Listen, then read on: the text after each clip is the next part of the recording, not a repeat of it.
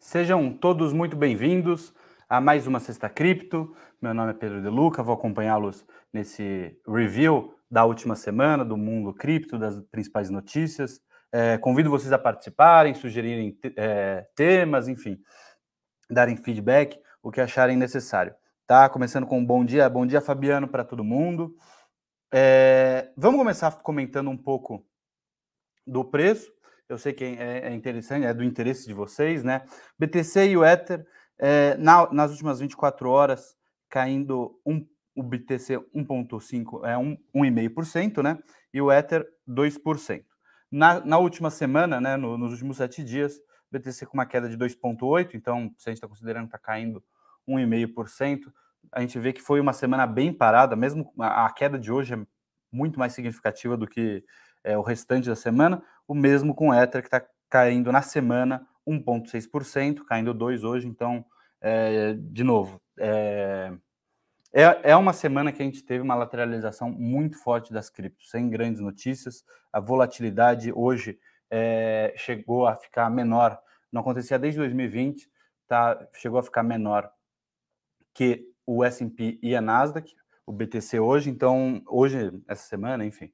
Então, é, é um momento realmente de um, de um marasmo que cripto está irreconhecível na questão de volatilidade, né? A gente está acostumado, a gente sempre pensa em cripto com muita vol, é, preço subindo, caindo drasticamente, e realmente a gente vem algumas semanas já o BTC e o mercado inteiro como um todo é, basicamente na mesma faixa, certo? O, vocês conseguem acompanhar, não sei se dá para pegar certinho, a, a, a, cotação do BTC aqui atrás, é, fica atualizando para vocês.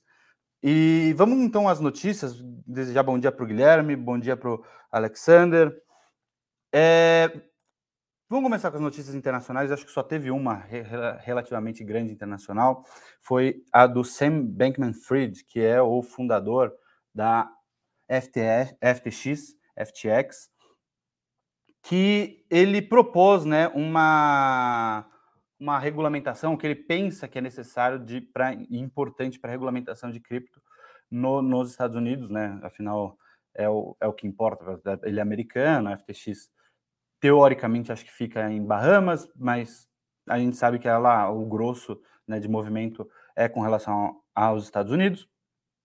E ele propôs uma regulamentação porque teria vazado um, um um draft, né? Eu esqueci, um rascunho sobre uma possível lei que uma lei ou uma, uma regulamentação vinda vindo de uma autarquia norte-americana.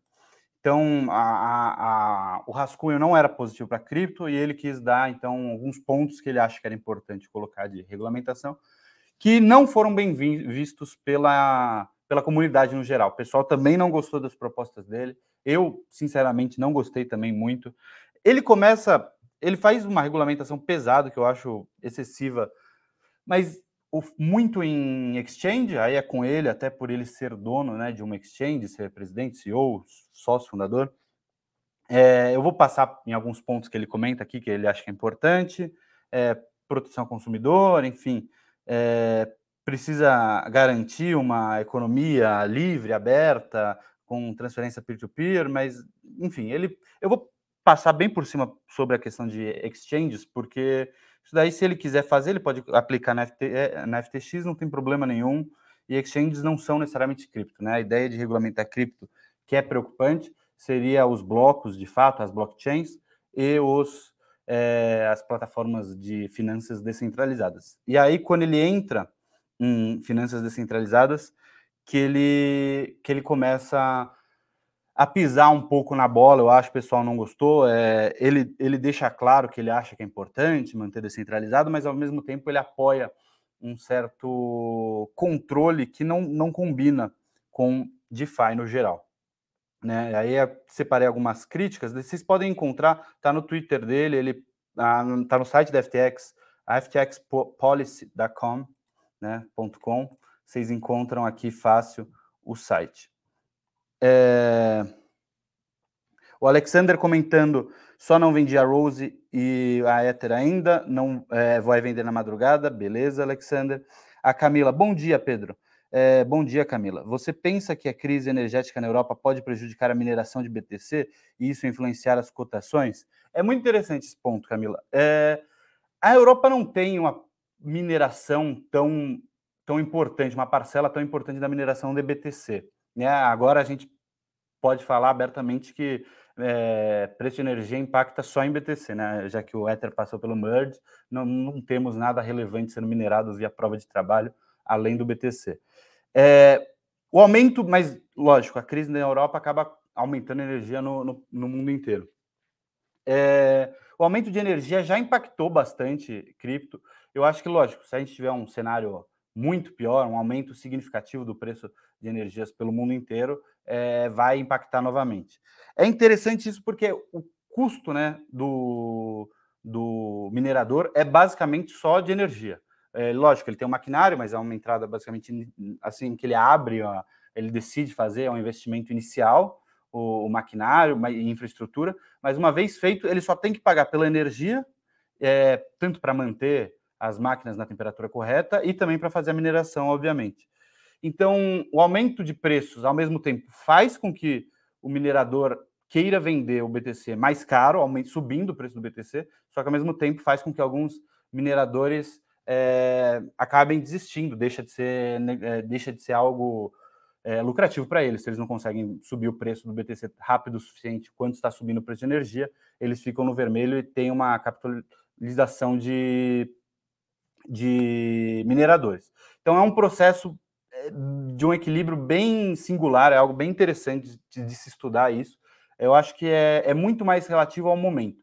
Logo logo no momento que tem um aumento de, de preço de, de energia, a gente tem uma queda do preço de BTC, porque alguns mineradores deixam de minerar, o hash rate cai, mas a partir do momento que isso começa a estabilizar e os mineradores grandes que conseguem tomar esse prejuízo inicial passam a vender seus BTCs só acima de um preço determinado, acaba puxando o preço do BTC para cima. É... A notícia do Elon Musk investigado afundou o Twitter, é, Alexandre, essa daí eu vou vou ter que te deixar na mão. Infelizmente, eu não estou acompanhando tão a fundo assim a questão do, do Twitter. É, o Elon Musk é uma figura particular de cripto, né? O pessoal ele participa bastante, ele comenta, fala da Doge. É, acho que nunca chegou a falar da Shiba. Teve BTC com a Tesla, vendeu os BTCs. Eu sei que nessa última né, ontem, se eu não me engano, foi o anúncio da Tesla é, trimestral e, e, ele não vendeu nenhum BTC, lógico, né? Ele não, acho que ele já tinha liquidado toda, toda a posição dele. É uma brincadeirinha que o, que o mercado fez. Mas com relação à, à compra dele do Twitter, já já está tanto tempo no mercado que, sinceramente, eu não estou mais tão a par do que está acontecendo. Rafael, bom dia, Rafael. Enfim, o, voltando só rapidinho para o Sam Bankman-Fried, Algum, alguns comentários do pessoal falando que ele pesou na mão é, com relação a cripto, enfim, com, com relação à regulamentação. E é isso. Finalizando esse assunto, vamos ao Brasil. A última notícia internacional, rapidinho. Criptomoedas vão revolucionar pagamentos, de, diz Walmart. Esse é um positivo, é um player pô, gigantesco, Walmart, e ele, ele falou, realmente falou isso, ele está pensando em passar a aceitar, né, pelo menos dá indícios de que está pensando em, em aceitar cripto como pagamento, se isso de fato ocorrer.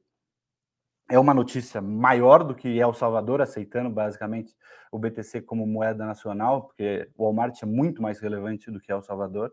Então acho que é uma assim, é uma notícia bem positiva que o mercado acabou passando por por de cima, não comentou muito, mas o Walmart deu essa declaração ontem ou anteontem, é, bastante otimista com relação a, ao futuro de criptomoedas, né? No caso, quando eu falo criptomoedas, eu tendo a considerar mais o BTC, né? Os outros são tokens, não, não são necessariamente moedas.